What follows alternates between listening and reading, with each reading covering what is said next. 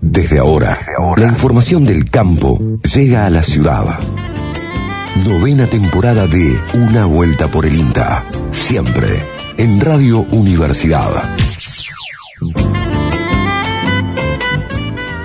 Bienvenidos, bienvenidas a otra vuelta por el INTA, el programa del Instituto Nacional de Tecnología Agropecuaria. Saludo a mis compañeros aquí en el piso de AM580, a Fabricio y a Mauro. Buenos días, ¿cómo buenos, andan? Buenos días Lucas, buenos días Mauro, buenos días Mariano y a toda la audiencia de Una Vuelta por el INTA.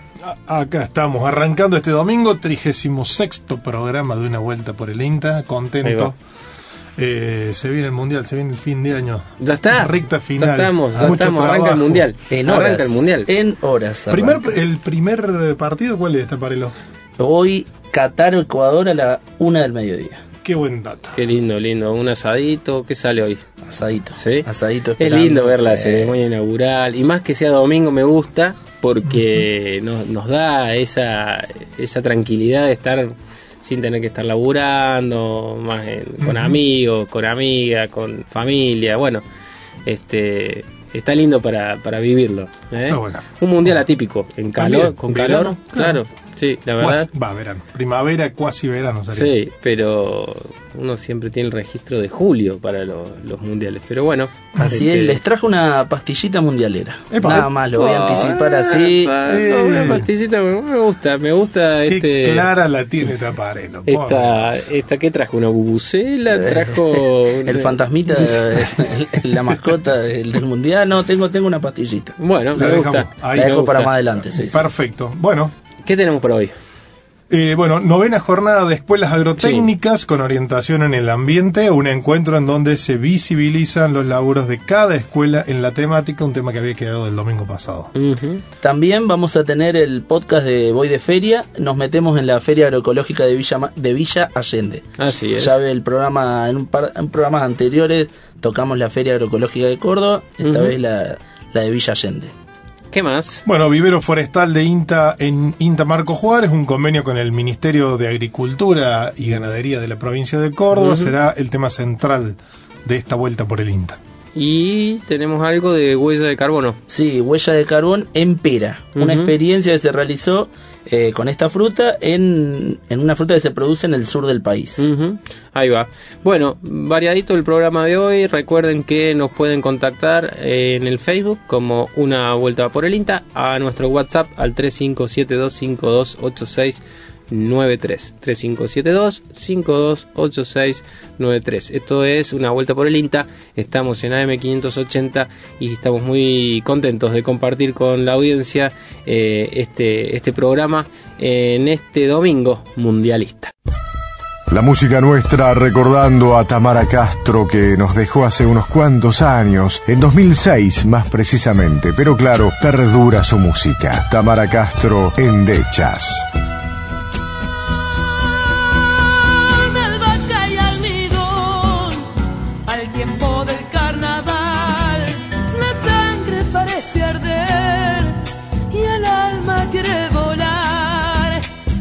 Sangre parece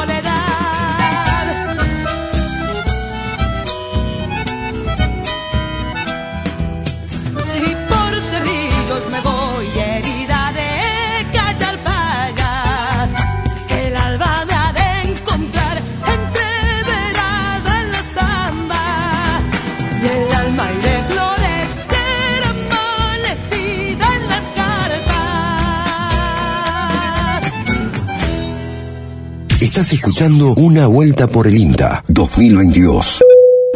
Tomate naranja también, mire. Es espectacular, ese tomate es muy... Ir de feria. Sí. Te hago una pregunta. Las eh, voces, los murmullos. La propia y la de los otros dando vueltas. Valen 60 cada una. Encontrándose. La feria se viste de fiesta. Voy de feria. Podcast con voces e historias de los feriantes y consumidores agroecológicos de Córdoba. son todas cosas naturales, de chacra, que la feria se puede los grandes centros de venta, está todo eh, muy proceso de desarrollo industrializado. de esa manera. utilizar y mostrar la- las cosas que saben hacer.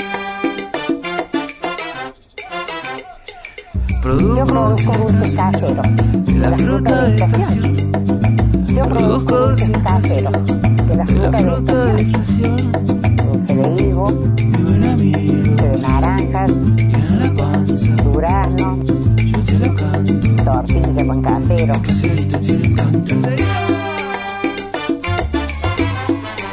Mi nombre es Paula.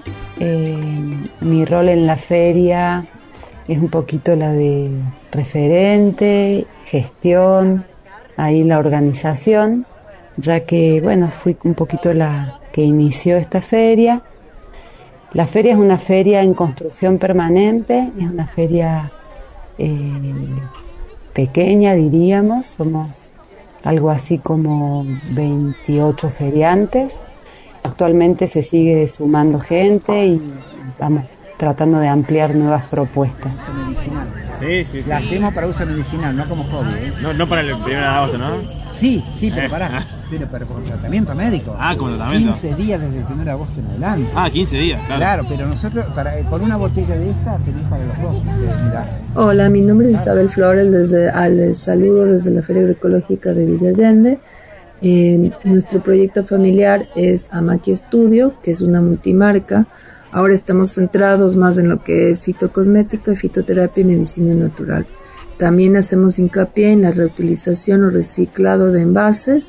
También estamos incorporando un poco de nuestra afinidad con la cerámica eh, y bueno, comercializamos nuestros productos a nivel local y en localidades aledañas. Eh, también estamos todos los sábados en la Feria Agroecológica de Villa Allende. Eh, y lo tapan con rosca o le meten ruda a la casa de la abuela. Sí, sí, sí. No, eso tampoco. Nosotros hacemos para uso medicinal. Ajá. La caña la traemos de Familla Tucumán. Es orgánica. Mi nombre es Nani Tejeda. Para mí el ir a comprar a la feria es, eh, digamos, habitual. Eh, yo no voy, por ejemplo, a supermercados. Se macera en corcho, como veis en la foto, du- durante un año. Claro, en corcho y en vidrio. Y al año, cuando vos lo llevas ahora, por ejemplo, está apto para uso medicinal.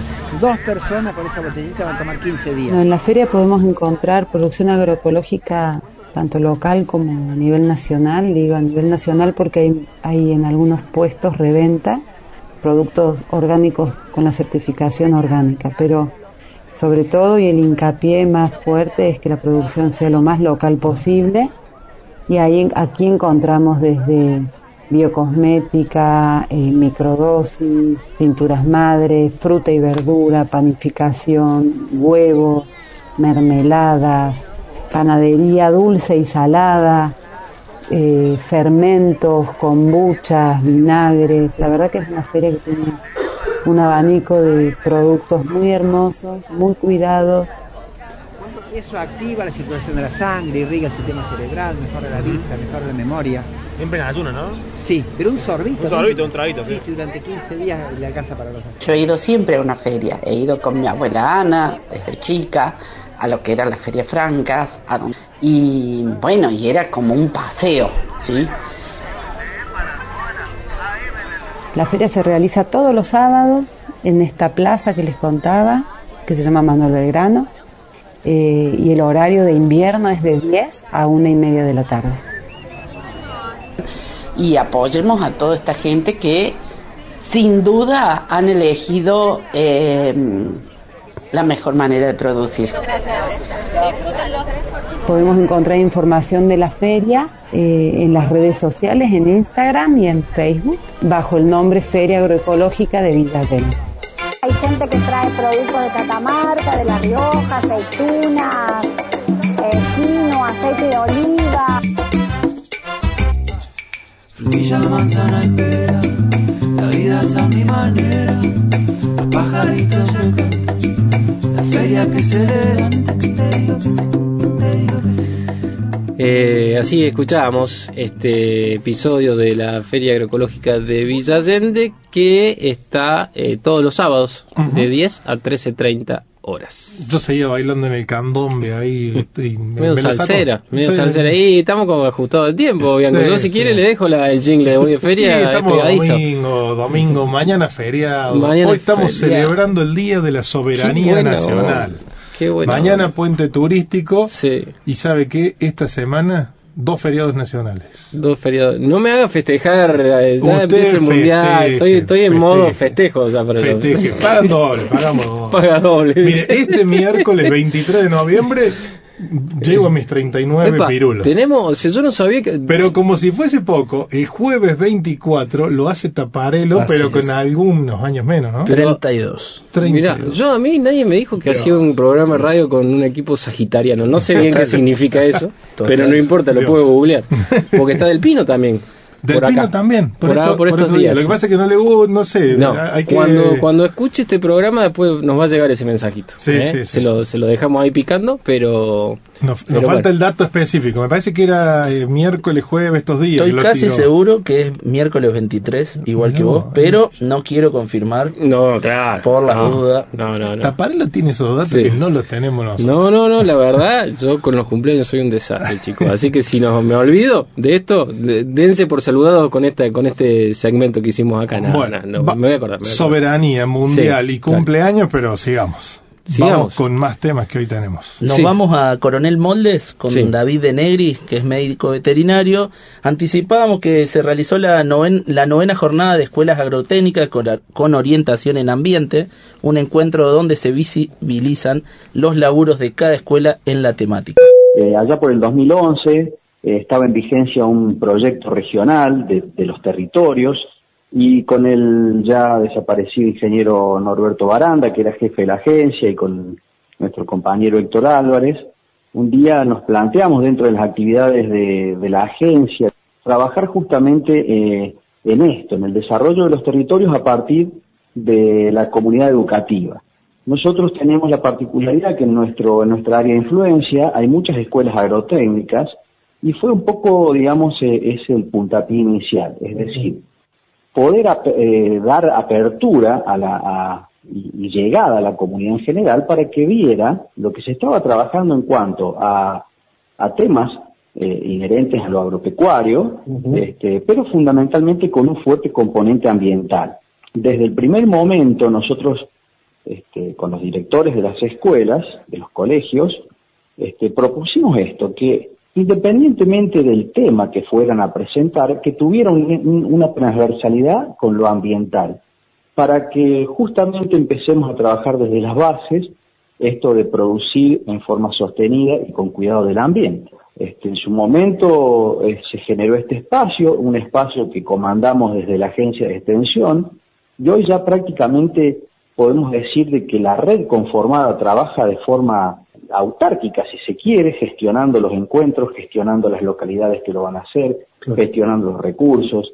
Y, y lo más importante a destacar, que es, como yo les decía el otro día en la apertura, en el acto de apertura del encuentro, es genuino, es propio, no son invitados, sino que cada uno participa como uno más y son ellos mismos los hacedores de este, de este encuentro. ¿Dónde fue en este caso y cuántas escuelas participaron, David? Eh, Nos quedaba pendiente eh, la localidad de Tosquita. Eh, Tosquita participó desde el primer encuentro, pero ellos, ellos eran un anexo del IPETAIN 65 de Vicuña Maquena. Eh, hace un, un par de años ellos lograron ser este, ya escuela base, ya son nombrados IPEN 421. Allí fue entonces que, como siempre, ¿no es cierto? Esto, como decíamos, si bien está dentro del área de, la jurisdicción de, de funcionalidad o funcionamiento de las agencias de extensión están los municipios insertos. Y el encuentro tiene, digamos, tres pilares fundamentales, que son la comunidad educativa, el INTA como institución y la municipalidad del lugar de origen.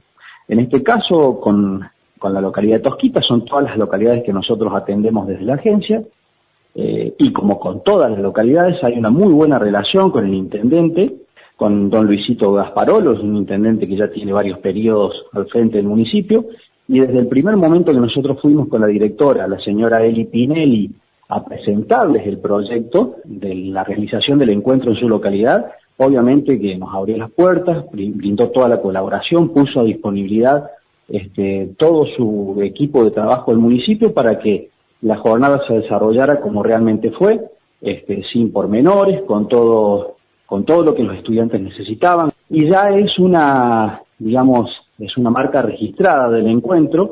Esto surge como idea en el encuentro anterior en la localidad de, de Chaján, que es la eh, finalización del encuentro con la plantación de ejemplares de árboles eh, que cada colegio eh, geoposiciona a través de, de una foto y el colegio anfitrión, los alumnos del colegio anfitrión son los responsables de cuidarlo en la posteridad. Así escuchábamos a David de Negri, eh, médico veterinario de INTA Coronel Moldes. La importancia, siempre lo remarcamos, de las escuelas biotécnicas en el territorio. Así que, bueno, eh, se desarrolló esta jornada eh, que mm, tiene cierta importancia en, las, en el sur de, de nuestra provincia. Muy bien. Vamos a escuchar un poquito de Sí, música. escuchamos un poquito de música, nos relajamos aquí en una vuelta por el INTA. eh, Mariano Britos en la puesta al aire, la musicalización de Zulma Capriles, la locución de Gabriel Sangené y la edición de Manuel Salto, ¿m? aquí en el día de hoy. El flaco Espineta también dice presente en esta vuelta por el INTA. Siempre es un gusto recordarlo, disfrutar de su música. Luis Alberto Espineta, atado a tu frontera.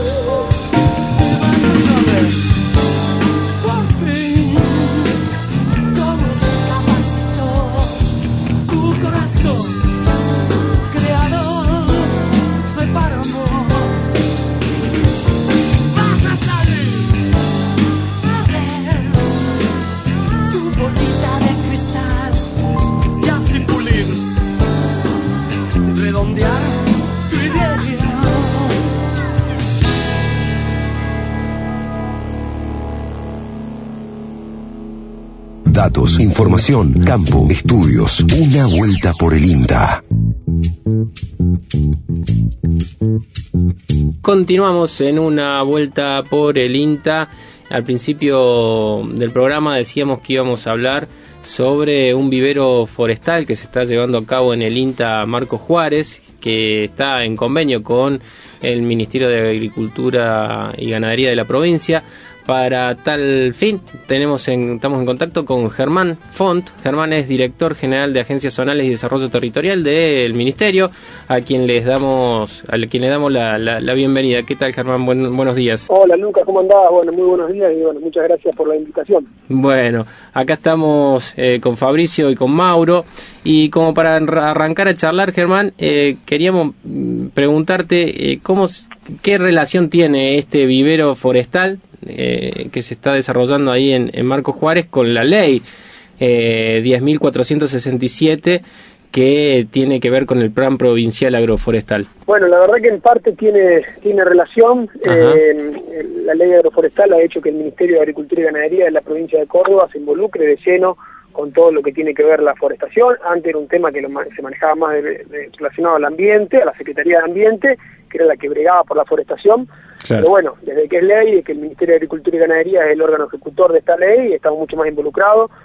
El Ministerio tiene como un objetivo eh, fundamental eh, trabajar en lo que tiene que ver viveros para poder abastecer de eh, árboles, tanto nativos como exóticas también, para todo lo que tiene que ver abastecer con la ley. Digo, los productores agropecuarios están en un pleno proceso de cumplimiento de la ley, en los planes, y bueno, necesitan árboles. Y por eso la importancia de trabajar en, en, en viveros que tienen que ver mucho con las escuelas agrotécnicas, trabajamos muchísimo con eso, y también después con otros socios, como en este caso el INTA, como es la comunidad regional del departamento de Marco Juárez, donde están todas las municipalidades del departamento trabajando en conjunto eh, en este vivero, que es uno de los viveros que más importante por los actores que, se, que son responsables. Digo, por un lado el Ministerio, el INTA y eh, más de 20 municipalidades en conjunto a través de la comunidad regional. Hola Germán, Mauro Bianco te saluda, buen día, ¿cómo andas? Hola Eh, Mauro, ¿cómo andás? Un gusto saludarte. Muy bien, Eh, te quería preguntar para eh, por ahí para no dar medio como obvio esto de la ley, qué significa, por qué la importancia de la forestación con los productores, sobre todo para el, el público que tenemos en, en una vuelta por el INTA, la gente que no está en el campo. eh, ¿De qué se trata la ley? Si tuvieses que resumirlo para contarle eh, a alguien que no, que no está en el sector, de qué ley hablamos y qué están cumpliendo los productores, como lo decías recién. Bueno, mira, en el 2017 la legislatura de Córdoba, eh, por mayoría, pero te digo que casi por unanimidad, eh, decretó una ley donde establece que el 2% de todos los predios rurales tienen que estar forestados. Ah, El 2% de todos los predios rurales de la provincia de Córdoba, destinados a, a la producción rural. Digo, esto implica que de cada 100 hectáreas, eh, dos tienen que estar forestadas y esta forestación, lo que nosotros hemos determinado como forestación es como mínimo 300 plantas por hectárea eh, para que se determine que una hectárea está forestada. Esta forestación los productores pueden instar por hacerla de, de diversas maneras.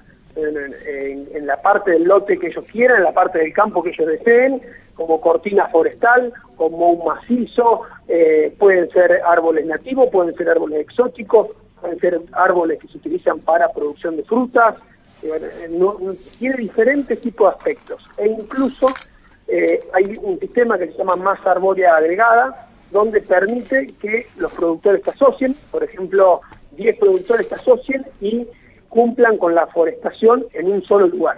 Digo, productores de la zona, por ejemplo, agarran y dicen, bueno, nosotros vamos a forestar este bajo y las dos hectáreas que me tocaban a mí en mi lote, los voy a hacer todos juntos y hacemos 40 hectáreas juntas, por ejemplo, en, en ese lote particular y, y, bueno, y lo resolvemos de esa manera. Buenísimo. Eso a grandes rasgos es lo que, lo que implica la ley, porque entendemos que vamos hacia un proceso, eh, esto ya nos metemos en buenas prácticas agropecuarias, en un montón de cuestiones que ya no se puede producir de cualquier manera y que, bueno, hoy en estos días lo tenemos al ministro en Vietnam en una, en una gira comercial y ya los países del resto del mundo están exigiendo comprar mayor cantidad de proteína, tanto vegetal como animal, eh, en Córdoba, en Argentina, pero te exigen la cuestión de la forestación, la cuestión de la huella del carbono, la huella del agua, bueno, diferentes eh, líneas en las cuales de eso tenés que partir. Y la ley agroforestal viene a cumplir un poco eso, ¿no?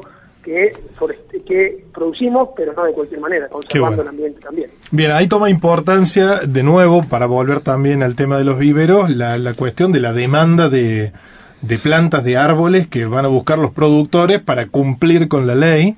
Y ahí donde te iba a preguntar cuáles son las variedades que está produciendo el vivero y cuáles son las demandadas por ahí por los productores cordobeses. Bien, el vivero que estamos trabajando acá en Marco Juárez, eh, hoy tiene unas 30 especies. Eh, los productores lo que más consumen es álamo y sauce, que tienen la, la posibilidad, la propiedad de eh, poderse replicar eh, a través de varas, que se sí. llama, o sea, que son troncos, lo- los brotes que durante el invierno se le caen la hoja, luego esas ramas, esas varas, eh, se pasan y eh, directamente se usan como planta. Eso es una de las cuestiones más demandadas por los productores, pero que tiene que ver álamo y, y sauce. Y después las nativas, por ejemplo el algarrobo es una especie bastante demandada también por la rusticidad que tiene. Claro. Es una planta que vos a campo, eh, bueno, las hormigas, la sequía, todo ese tipo de problemas, es una planta que, se- que tiene muchísima más capacidad de eh, aguantarse ese tipo de, de- de inclemencias. Y bueno, el productor a veces en el campo no tiene la posibilidad de cuidar la planta como a lo mejor cualquier vecino de la ciudad cuida la planta que tiene en el patio o en la vereda. Y más cuando pones una cantidad de plantas importantes, tenés que tratar de el, menos riego, que tengan el menos necesidad de riego posible o, la posibilidad de que si le agarran las hormigas no las sequen. Entonces, en ese, ahí en, después fresno, por supuesto, que también es una planta rústica, pero en esas especies moradillo son las que más o menos los productores eh, tienen mayor cantidad de demanda. Germán, ¿cómo andás? Buen día. Fabricio Taparelo te saluda. Hola Fabricio, ¿cómo andás? Con respecto al proyecto del vivero forestal en Marco Juárez, ¿qué, ¿qué localidades participan o abarca este proyecto? abarca todas las localidades, todos los municipios del departamento Marco Juárez, todos, completamente, porque la comunidad regional lo que hace es nuclear en un órgano eh, a todas las municipalidades, indistintamente de los partidos políticos que, que- que estén gobernando en cada una. Todos los municipios forman parte y este vivero es en- entre toda la comunidad regional y el INTA y el Ministerio de Agricultura y Ganadería. Y la particularidad que tiene este vivero es que no solamente eh, está conformado para abastecer a productores agropecuarios con especies, sino también en todo lo que tiene que ver arbolado urbano, porque los municipios también tienen una demanda importante de especies para arbolado urbano, y bueno, acá entramos eh, también con toda una cuestión para poder trabajarlo con ellos, con el aporte que pueden hacer los ingenieros agrónomos, el Ministerio de Agricultura y Ganadería, empezamos a discutir en las reuniones de la comunidad regional que a veces no solamente hay que elegir una planta para una vereda en el arbolado urbano por si tiene la flor rosa o la flor amarilla o si es bonita, sino que hay que tener en cuenta eh, la- las diferentes propiedades que tiene la planta en sus raíces, en su follaje, en la proyección de copa que tenga. Veces decimos, no, esa planta no sirve porque en realidad las raíces después me levantan la vereda. Ah, bueno, la verdad que a lo mejor esa planta, por las características que tiene, es más para una parquización, para un parque abierto o para el campo y no para poner una vereda que tengo limitaciones con respecto a la, a la cantidad de espacio que tiene esa especie. Entonces se está armando todo un protocolo de qué especies pueden ir según los, los, los distanciamientos que tengo, si es un callejón, si es una calle, bueno, y en 15, 20 años, cuál es la proyección que debe tener, que me va a estar abarcando la copa de ese árbol que ponga.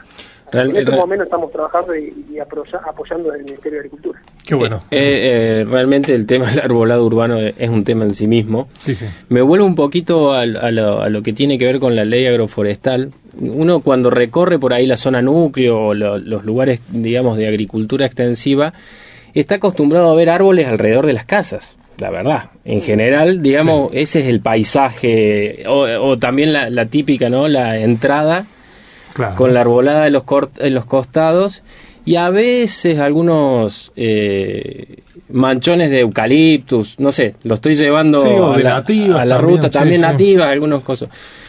Germán, ¿vos crees que mm, que con esto y con el paso del tiempo vamos a, a- a ver en, en concreto, la, la- la comunidad va a ver, digamos, eh, otra otro paisaje en la zona núcleo, por ejemplo.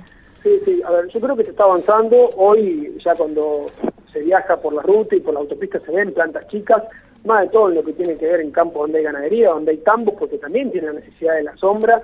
Mucho creo que se va a estar viendo en lo que tiene que ver cortinas forestales, eh, cortinas con diferentes tipos de características, pero nosotros que andamos bastante por la provincia estamos viendo cada vez más y tiene que ver con parte de- del cumplimiento que los productores agropecuarios van, van haciendo. Ahora hay muchísimos planes presentados, en algún momento los productores dicen, bueno, no, pero a ver, es incómodo, las plantas hay que regarlas, se van a secar. Bueno, es una ley y no se va a volver para atrás en esto, es una cuestión que la sociedad lo demanda y, y a ver, y ya está, es ley y si no se cumple van a tener algún tipo de sanciones que están previstas como multa y ese tipo de cosas. Digo, Entonces, a ver, tarde o temprano, la verdad que hay que acomodarse y ya no se discute que es importante eh, para la producción tener un equilibrio en lo que tiene que ver eh, suelo, planta, el ambiente. Mira, hace un tiempo estábamos en, en algunas charlas con algunos productores y, y los productores nos decían, bueno, pero en la zona del sudeste de la provincia de Córdoba es más de pastizales, no había planta, entonces no hace falta poner planta, que pongan planta los, los del norte, que tienen el monte. Y la, y la respuesta que nosotros hacemos muy brevemente, y también como ingeniero agrónomo, es, sí, sí, pero vos bien lo decís, en una zona de pastizales donde había pastizales, no había soja, maíz y trigo. Entonces, a ver, dejar el campo de vuelta de pastizales y capaz que a lo mejor ahí estaríamos en el equilibrio. Hoy, todo el mundo lo sabemos, un monocultivo de soja, o si hacemos soja repetidamente, la soja consume 400, 500 milímetros al año y tenemos lluvia de 1000 milímetros al año. La verdad que si no intentamos eh, hacer una estrategia que equilibre el ambiente con la demanda, que ahí las plantas cumplen un rol muy importante y muy equilibrado, bueno, nos está quedando un desfasaje, que después nos ocurren problemas en periodos húmedos, que los hemos sufrido en todo el departamento Marco Juárez, de tener las napas a 20 Claro. centímetros del suelo, y ahí nos preocupamos, porque la verdad que cuando vemos el agua en una cueva de peludo, en los, pro- en los- en los momentos más húmedos decimos, che, pero ¿qué pasa?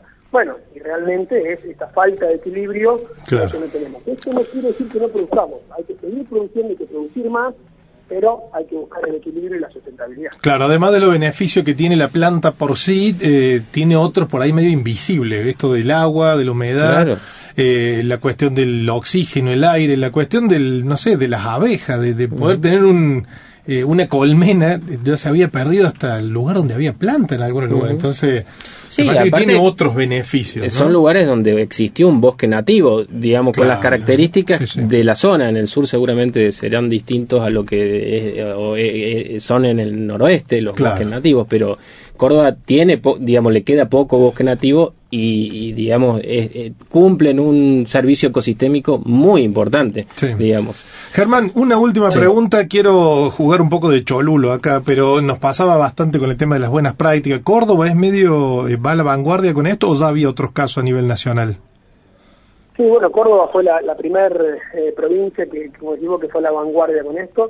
Ya hace seis años que Córdoba viene con el programa. Primero un programa, una idea, luego se convirtió en ley provincial y ahora están copiando la idea del resto de las provincias, por lo menos de la región centro, y hay todo un avance muy grande de, de la nación a querer también llevar el programa de buenas prácticas agropecuarias a nivel nacional, donde el INTA juega un rol muy importante.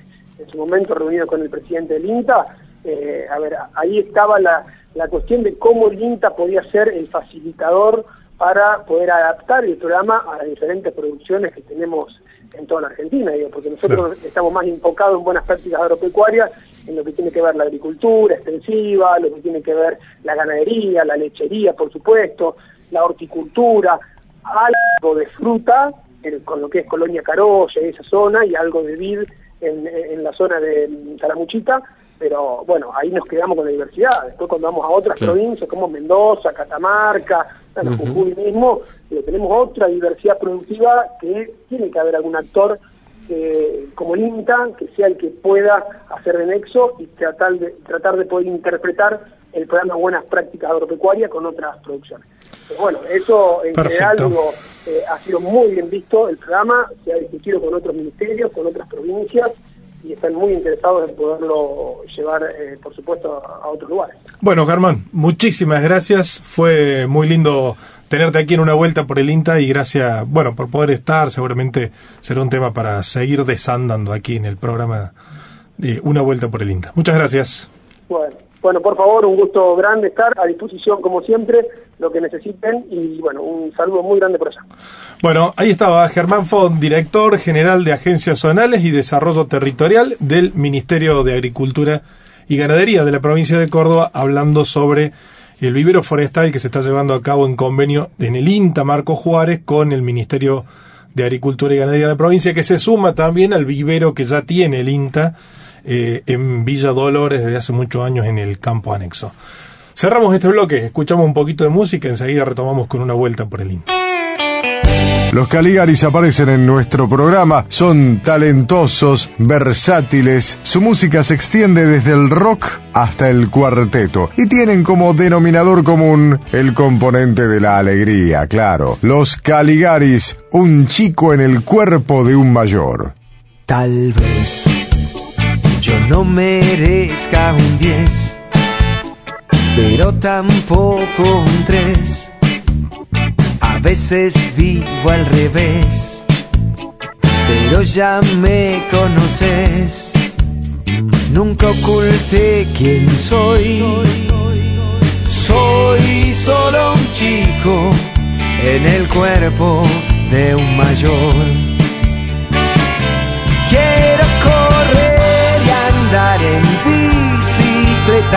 Sobre el tiempo. Quiero vivir el día de hoy. Si vos sabes muy bien quién soy, soy un chico en el cuerpo de un mayor.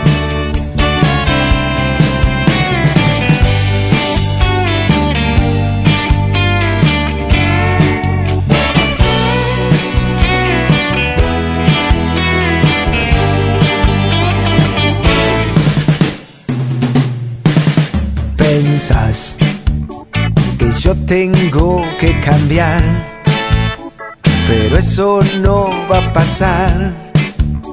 Nunca me van a gustar las cosas en su lugar. Nunca oculté quién soy. Soy solo un chico en el cuerpo de un mayor.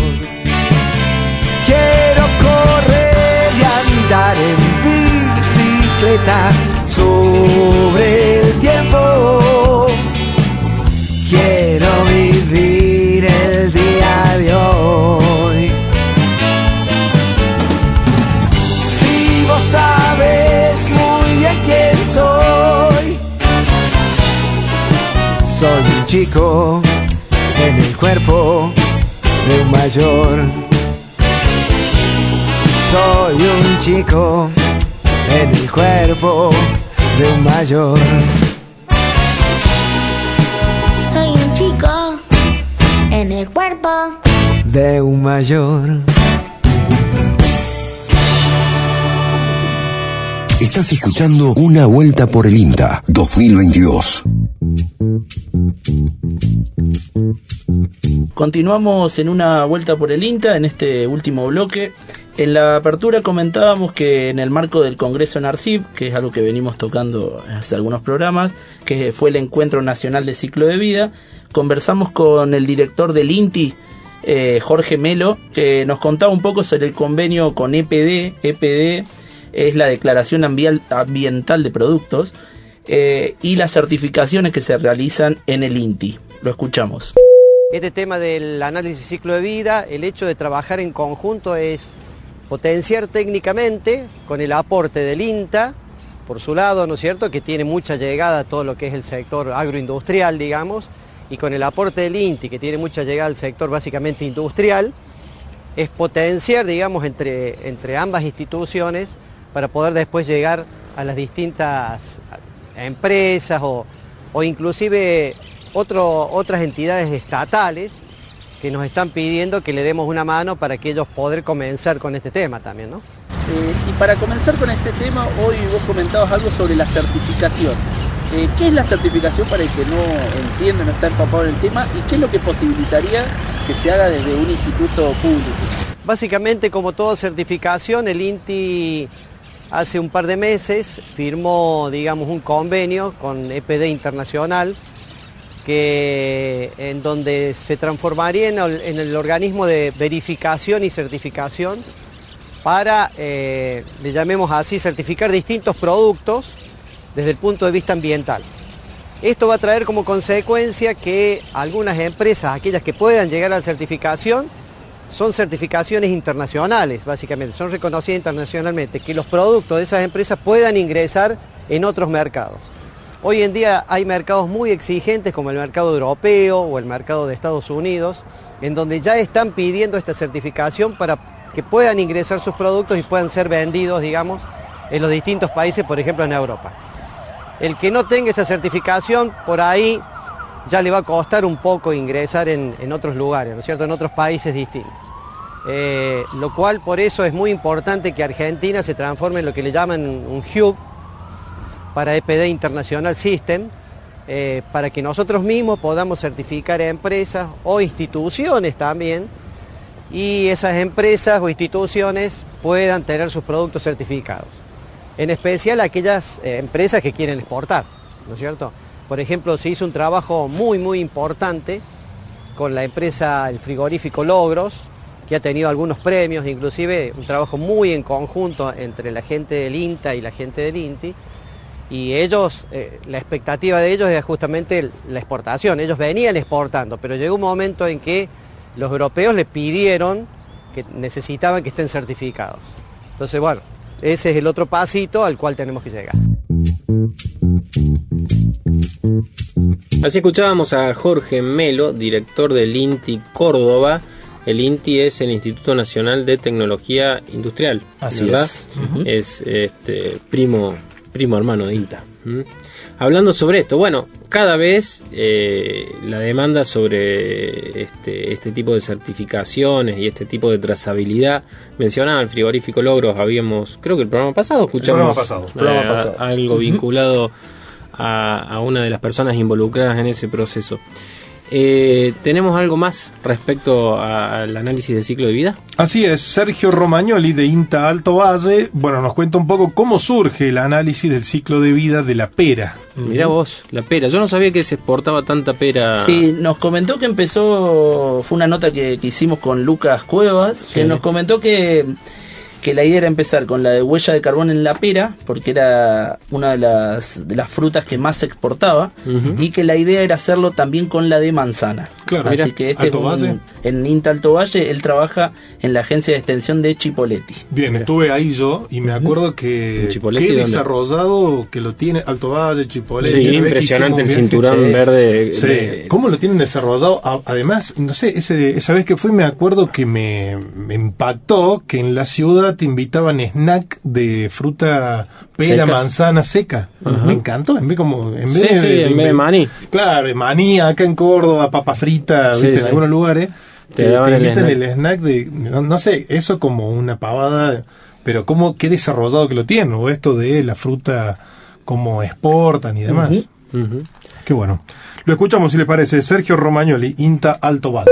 Surge este, en primera medida de, este enfoque de INTA de, trabajar y de priorizar las, las huellas ambientales, en la cual uno empieza a, conocer eh, metodologías y empieza a conocer este, gente que, conoce y creo que en eso la plataforma es, es buenísima porque nos conecta, digamos, potencia esto de, INTA de, de ser un organismo nacional donde hay muchos este, colegas este, trabajando y avanzando en, en- otras producciones, pero con la misma metodología, lo cual a uno lo anima a, ponerse a trabajar en temas nuevos. A partir de ahí este, empezamos a ver una demanda fuerte, principalmente de los, de los clientes, de los, de los este, empaques, de los, de los frigoríficos y los productores de, peras principalmente, porque hay demanda, hay necesidad, hay, este, demanda de, información ambiental, de información de cómo se producen los, productos que se consumen, sobre todo en lo que es Unión Europea. La pera argentina tiene un destino importante en la Unión Europea, en Italia, en Holanda, en Alemania. Entonces, bueno, a partir de ahí encontramos que era una necesidad, era un requisito que estaban este, necesitando cumplir este, los productores nuestros, las empacadores, las exportadoras, y bueno, surge a partir de esa inquietud la, necesidad de trabajar en el tema. Empezamos a trabajar y empezamos a ver que, para sorpresa nuestra, las huellas ambientales de la pera argentina ya las habían calculado, estaban calculadas, había bases de datos internacionales como EcoInvent, en donde estaba calculada, eh, pero este, cuando empezamos a ver cómo estaba calculada, realmente nos habían castigado muchísimo. Por ejemplo, para darte un, ejemplo, eh, el- el concepto que tenían era que nosotros desmontábamos un bosque andino patagónico para este, hacer fruticultura, cuando en el Alto Valle del Río Negro es precisamente es una estepa muy árida, en donde la incorporación de frutales y de todo el sistema productivo frutal genera de por sí solo una gran, un gran secuestro de carbono. ¿no? Entonces, al ver eso, este, primero empeza- empezamos a presentar trabajos donde cuestionábamos este, estos cálculos y a partir de ahora, y gracias a, Dios, y hoy es lo que estamos presentando en este, en este y después de mucho trabajo, eh, estamos presentando hoy en Enarcib, tiene que ver con empezar a hacer los cálculos propios, ¿no? los cálculos nuestros, donde este, realmente encontramos números muy favorables y muy, este, muy interesantes para la fruticultura nuestra de zonas áridas, en donde este, lejos de encontrar una emisión, lo que se encuentra es un gran secuestro de carbono a partir de la biomasa en los frutales, del, en el suelo y en la biomasa de las cortinas forestales, que en la Patagonia son muy importantes por la intensidad y frecuencia de vientos que tenemos en esa zona. Eh, a nivel de resultados o algo que quieras contar puntualmente, algo que te haya sorprendido de los datos. Bien, bueno, nos sorprendió muchísimo este, eh, y creo que es una innovación, es algo interesante. Nosotros eh, el mes pasado estuvimos este, participando del- de un congreso internacional específicamente de análisis de ciclo de vida para alimentos, el, el LCA Food, eh, en Perú, y presentamos este trabajo porque precisamente, y, lo reconocieron, digamos, colegas, hemos innovado en el sentido de incorporar en el sistema productivo a las cortinas forestales, que es algo que cuando uno revisa trabajos internacionales no están incorporadas, quizás no sabemos si se usan o no en otros lugares, en nuestra zona se usan y son muy importantes, imagínate que son este, cortinas de álamos que tienen 30 metros de alto, entonces el secuestro de carbono que tiene esas cortinas realmente es muy importante. Nosotros trabajamos en un equipo con un ingeniero forestal, por lo cual hicimos mediciones este, específicamente de las cortinas forestales, de la biomasa de cortinas forestales, y la sorpresa fue que de lo que emite el cultivo de, por, los combustibles que se utilizan, por los fertilizantes, que emite el cultivo de la pera, eh, la cortina forestal absorbe todo eso y le sobra una mitad más. O sea, una vez y medio es lo que se cuesta una cortina forestal, solamente la cortina, respecto de la emisión del, sistema productivo. Por lo tanto, eh, esa fue la sorpresa, eh, eso es lo que nosotros queremos, este, queremos este, comunicar, queremos que se conozca, porque realmente eh, nos sorprendió y vemos que es muy interesante para un argumento, este, no sé si de venta, pero sí de comunicación y de contarle al consumidor de, como decimos nosotros, para que se entienda fácilmente, las chacras, como le decimos normalmente nosotros a las producciones de nuestro sitio, eh, las chacras enfrían el planeta. Así pasaba Sergio Romagnoli, eh, Sergio Romagnoli de INTA Alto Valle sobre este trabajo de huella de carbón en las peras y esta necesidad de contar con información generada localmente. Las chacras enfrían el planeta. Tome usted. Me entre llevaron a un paisaje patagónico, chico, de chacra, ¿eh? Entre esto y lo que nos decía Germán Font de lo- los árboles y demás, ahí tenemos un pulmón y un Sí, claro. Los, los árboles, las chacras. Bueno. Yo anticipé una pastillita Dale. mundialera. No Ah, sé te- si ustedes quieren hoy día que arranca el mundial, si Dale. tienen ganas. Tírate, tírate. Yo creo que este mundial no lo juega solo la escaloneta, lo jugamos todo, se puede decir. Me estás metiendo y la- me también estás lo juega ficha la agroindustria. Epa. Tengo dos cosas para es Primero, la agroindustria, el mundial de la agroindustria. Sí, así es. A ver, que mira nuestro país exporta productos a Qatar por más de 10 millones de dólares anuales. ¿Usted la Y tenía en el radar esa? La tenía y la busqué. Vamos, Claro. hay, hay un poco de Yo búsqueda. ni sabía también. que exportamos algo a Qatar. Bueno, guarda. y ahora viene qué productos se exportan. Primero, jugo de uva. A ver. Segundo, naranjas. Tercero, limones, arroz, carne de gallina, harina de soja y maíz. Toma, todo. Ese- por- ¿Por cuál- repetime, por favor. ¿Por, por cuál? Jugo de uva, Sí, jugo. naranja, limones, arroz, carne de gallina, harina de soja y maíz. Guarda que Mirá. puede haber algo cordobés ahí, ¿eh? Eh, maíz, soja, eh, carne de aves, dijo. Toma. Gallina. Así es. Carne de gallina, mira, no sabía que se exportaba la carne de gallina. Por más de no. 10 millones de dólares anuales. Mirá. Capaz que van una sopa, los fideos. Y no, bueno, seguramente tiene vinculación con hábitos que Claro. alimenticios que nosotros por ahí no tenemos tanto. Hablando La de última vez me invitaron a un caldo de gallina, pero al final no, no se produjo. No se produjo. No se produjo el- en la sopa la- el coso de gallina. Se secó, lo Sí, dejaron no, la no. cacerola abierta. No, hubo un asado que se superpuso. Ah, bueno, claro. Tonto por el cambio. No, le iba a decir que además de lo exportado, ¿vieron los datos esto de las cosas que se llevó la escaloneta y, No, y no, la me, comitiva, me interesan estos datos, me interesan. El otro día me tiraron que se llevaron 900 kilos de carne argentina para eh, alimentar durante Una la faldita, seguramente. Sí. Una, faldita- un, un pro- una promo de dos kilos de. Una marucha al horno me tiran los maestros. Dos kilos de, de coso, de. ¿Cómo es? De, de- Calacú para mí. Claro, sí. No, deben haber llevado todo envasado al vacío. Sí, obviamente. Jamón del medio, ¿no? Se ríe para- acá, Mariano. Capaz que llevan algo de hígado, dice para Sí, un- un- uno- unos patecitos. Un paté. No sabes lo- cómo No, me sale el paté. ¿eh? Y vieron que. Sí. Ah, también Sí, casero. paté, guarda, paté, eh. guarda. Y vieron también que se llevaron yerba. Yerba, hubo un par de quilombos con eso, Sí, ¿eh? sí, se armó ahí, porque Sí. bueno. La marca era la, fo- la fotito de una yerba que se envasa, se. Eh, ¿Cómo sería? Se produce, Produce. En, Ur- en Brasil, eh, la yerba, Y se envasa. pero se envasa en Uruguay. Claro. Eh, pero bueno, y después ahí salió Sin la, réplica ¿Viste? de otra Sin yerba, palo. ¿no? Sí, una bien palo. argentina, una misionera. Así es. Pero bueno, ¿qué saben los fut- Vamos a decir la verdad también. ¿Qué saben los futbolistas de tomar mate? Eso Eh, porque no la acá, pará, tampoco, tampoco. ¿Qué saben? La o sea, porque se afuera, compran un mate que tiene eh, eh, 10 centímetros de plata, de, ni siquiera de plata, ¿no? Viste que ahora están de moda esos mates. Sí, que sí, eso todo es de bien. metal. Eso que todo bien. que conservan el agua muchas horas para un mate que se toma en 10 segundos. Claro. Nunca la Te pone unos auriculares. te pone unos auriculares, baja un micro con ese mate. eh, Tampoco te voy a, te voy a tener tanta cosa. Claro, ¿dónde está el mate de. Me gusta, o sea, yo- El mate de madera, el mate de porón. ¿qué Claro, dame un poquito más de rusticidad, ¿viste? No toda esa esa, esa parafernalia. Bien, está bien, está bien. Yo igual, el- la, la marca esta uruguaya, Sí.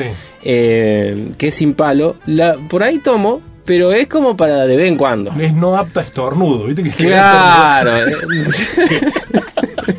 El polvillo te mata. Tiene un montón de polvillo, pero es rica, es rica, es rica, es- está buena, está buena. Pero bueno, ya guardiamos la selección y nos arrancó el No, no, esto no. me gusta, esto me gusta, esto me gusta. Vamos a la escaloneta, ¿eh? Vamos, a la escaloneta, obviamente. Vamos a la escaloneta. Bueno, Bueno, gente.